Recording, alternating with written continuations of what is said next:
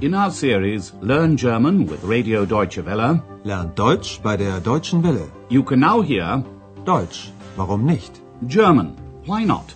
A radio language course by Herrad Meese.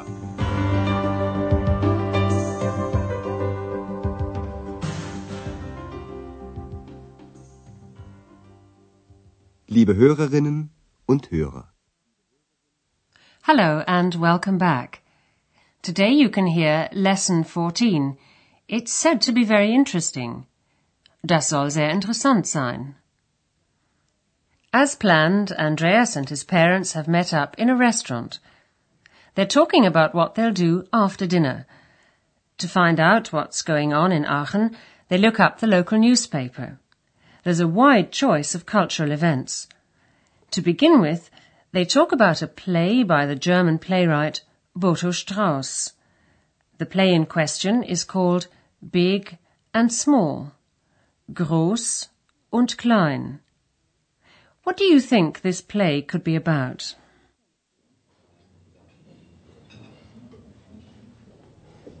Im Stadttheater gibt es ein Stück von Botho Strauß. Groß und klein. Das soll sehr interessant sein. Und was soll das heißen? Groß und klein? Das heißt, wie sind die Menschen? Groß oder klein? Wie die Menschen sind? Groß oder klein? Aber nein, das heißt das nicht. Nein, also wirklich. Das interessiert mich nicht. Groß und klein heißt doch, wie sind die Menschen? Groß oder klein? Was denken sie?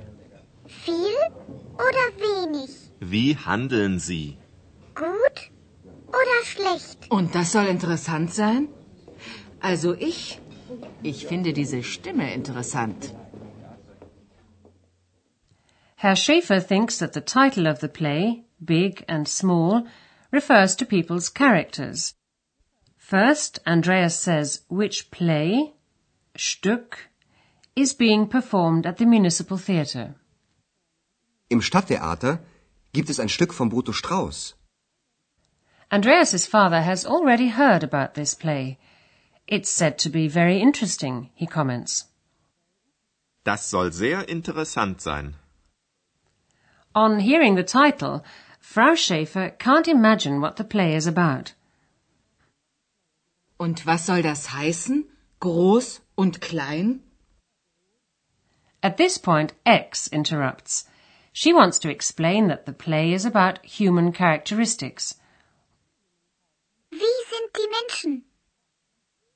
Frau Schaefer interrupts X and says, what people are like, big or small. Wie die Menschen sind? Groß oder klein? Andreas assumes that his mother is referring to big and small in terms of people's physical size. He says, no, that's not what it means. Aber nein, das heißt das nicht. Frau Schaefer says that it really doesn't interest her. Nein, also wirklich. Das interessiert mich nicht. Herr Schaefer explains that big and small refers to people's characters. Groß und klein heißt doch, wie sind die Menschen? He says, what do they think? Denken. Was denken sie? X goes on to explain a lot or a little. Viel oder wenig? Herr Schaefer continues by asking, how do they act? Wie handeln sie? And X adds, well or badly. Gut oder schlecht? But Frau Schaefer still doubts whether that could be interesting. And that's supposed to be interesting, she says. Und das soll interessant sein? Frau Schaefer adds that she finds the mystery voice, X's voice, much more interesting. Also ich. Ich finde diese Stimme interessant. But nobody reacts to this. Andreas and his parents then decide to go to an opera. Oper. It's called the Drei Groschen Oper by Bertolt Brecht. Listen to the conversation. What does drei Groschen mean? Wie findet ihr das? In der Oper gibt es die Drei-Groschen-Oper. Was bedeutet Drei-Groschen-Oper? Drei Groschen bedeutet billig. Sag mal, mit wem sprichst du? Mit mir. Ex, sei bitte still. Ich verstehe dich nicht, Andreas. Bist du wirklich Bauchredner? Nein, das erkläre ich später. Also, wollen wir in die Drei-Groschen-Oper gehen? Ja, gern. Ihr kennt bestimmt das Lied von Mackie Messer. An einem schönen blauen Sonntag liegt ein toter Mann am Strand.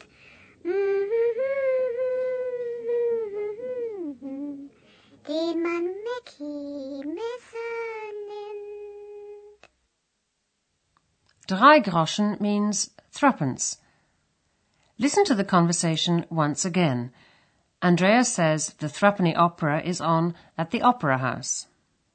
In der Oper gibt es die Drei-Groschen-Oper. X asks him what threepenny opera means. Was bedeutet denn Drei-Groschen-Oper? A groschen is an old German coin. Nowadays, a ten pfennig piece is known as a groschen, but you can't buy much for threepence nowadays. So Andreas says that drei Groschen means cheap. Drei Groschen bedeutet billig. Frau Schaefer is annoyed because she can hear X's voice, but she can't see her. She asks Andreas, Tell me, who are you talking to? Sag mal, mit wem sprichst du? X answers, To me. Mit mir. Frau Schaefer remembers that the hotel manageress, Frau Berger, said that Andreas was a ventriloquist. She says to her son, I don't understand you, Andreas. Are you really a ventriloquist? Ich verstehe dich nicht, Andreas. Bist du wirklich Bauchredner? Andreas denies this and tells her he'll explain it later. Das erkläre ich später. Andreas comes back to the Threepenny Opera. He mentions the most famous song from the opera, the Mack the Knife song. You must know the Mack the Knife song, he says. Ihr kennt bestimmt das Lied von Mackie Messer. Even X knows this. And now let's take a look at two grammatical structures that have occurred in today's lesson.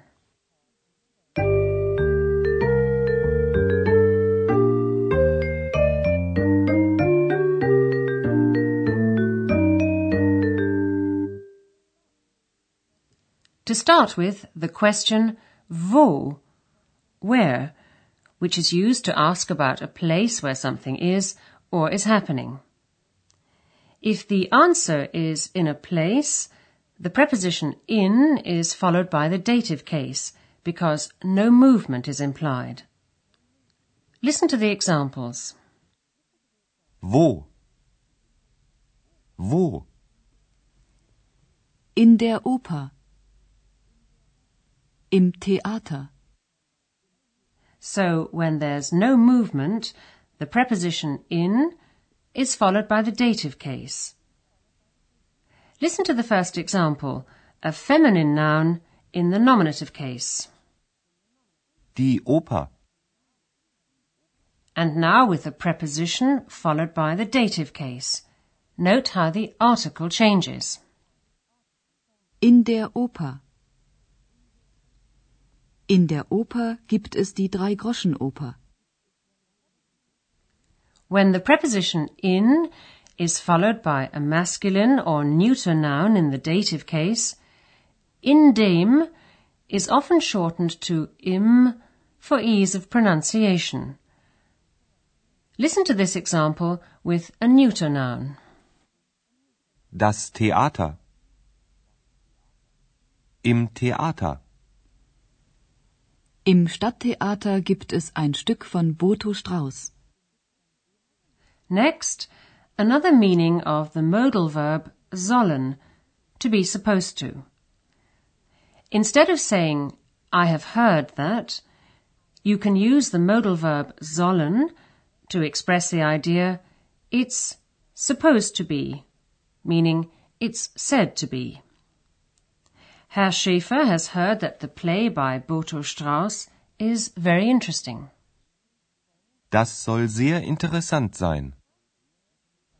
Frau Schäfer uses the verb sollen in a question to express that she has doubts about the previous statement. Und das soll interessant sein?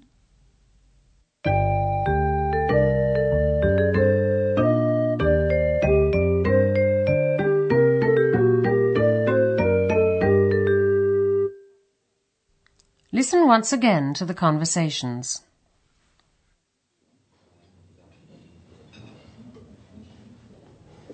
Im Stadttheater gibt es ein Stück von Boto Strauß. Groß und klein. Das soll sehr interessant sein. Und was soll das heißen? Groß und klein? Das heißt, wie sind die Menschen? Groß oder klein? Wie die Menschen sind? Groß oder klein? Aber nein, das heißt das nicht. Nein, also wirklich. Das interessiert mich nicht. Groß und klein heißt doch, wie sind die Menschen? Groß oder klein? Was denken sie? Viel oder wenig? Wie handeln sie? Gut oder schlecht? Und das soll interessant sein? Also ich, ich finde diese Stimme interessant. Andreas and his parents agree to go and see the Threepenny Opera by Bertolt Brecht. Wie findet ihr das? In der Oper gibt es die Drei-Groschen-Oper. Was bedeutet Drei-Groschen-Oper? Drei Groschen bedeutet billig. Sag mal, mit wem sprichst du? Mit mir? Ex, sei bitte still. Ich verstehe dich nicht, Andreas. Bist du wirklich Bauchredner? Nein, das erkläre ich später. Also, wollen wir in die Drei-Groschen-Oper gehen? Ja, gern. Ihr kennt bestimmt das Lied von Mackie Messer. An einem schönen blauen Sonntag liegt ein toter Mann And in the next lesson you can find out more about the Threepenny Opera. So until then, it's goodbye for now. Bis dann. Auf Wiederhören.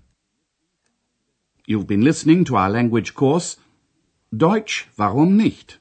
A production of Radio Deutsche Welle in cooperation with the Goethe Institute in Munich.